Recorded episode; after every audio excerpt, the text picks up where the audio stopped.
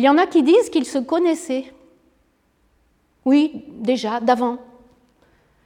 Il y en a d'autres qui disent ils ont dû se rencontrer au Jourdain, quand ils se sont fait baptiser par Jean le Baptiseur. Il y en a même qui disent ils ont certainement suivi les enseignements de ce Jean le Baptiseur, ils sont peut-être restés avec lui, ils ont peut-être été ses disciples. La vérité, c'est qu'on n'en sait rien. Et puis en plus, maintenant, Jean le Baptiseur, il est en prison. Alors? Bah Alors, euh, chacun est rentré chez soi. Chacun est dans sa maison, dans son village, dans son métier. Et voilà qu'arrive cet homme. Il traverse le village, il longe le rivage, personne n'a l'air de le remarquer, il n'a rien de remarquable. Il est ni très grand, ni très petit, ni très gros, ni très costaud. Il est habillé comme tout le monde. Une robe de laine blanche tissée d'une seule pièce, un manteau de laine brune jeté sur l'épaule, un châle de prière. Il s'approche du bord du lac et là, il y a André et son frère, Simon. Ils jettent le filet tous les deux. On sent l'expérience. Ils ont un geste d'une beauté incroyable. Le filet fait une sorte d'arabesque.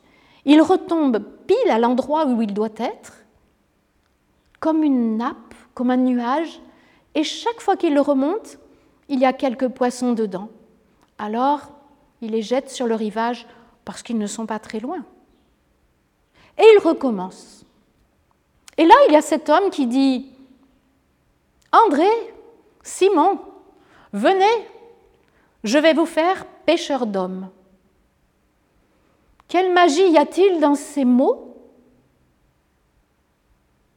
En tout cas, ils laissent tout et ils suivent cet homme.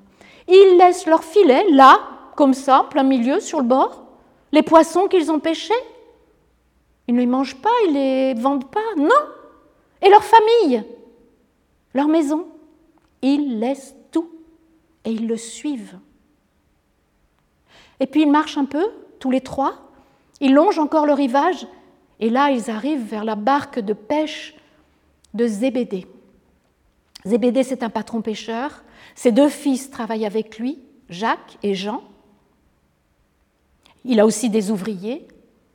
C'est un autre niveau de pêche. Eux, ils ont pêché pendant la nuit. Ils sont rentrés, mais il y a encore du travail. Il faut remailler les filets.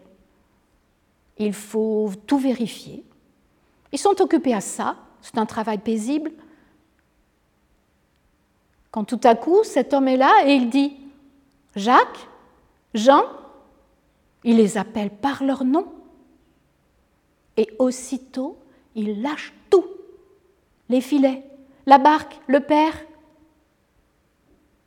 Et le père les regarde passer sans un mot. Peut-être que dans sa tête, il se demande,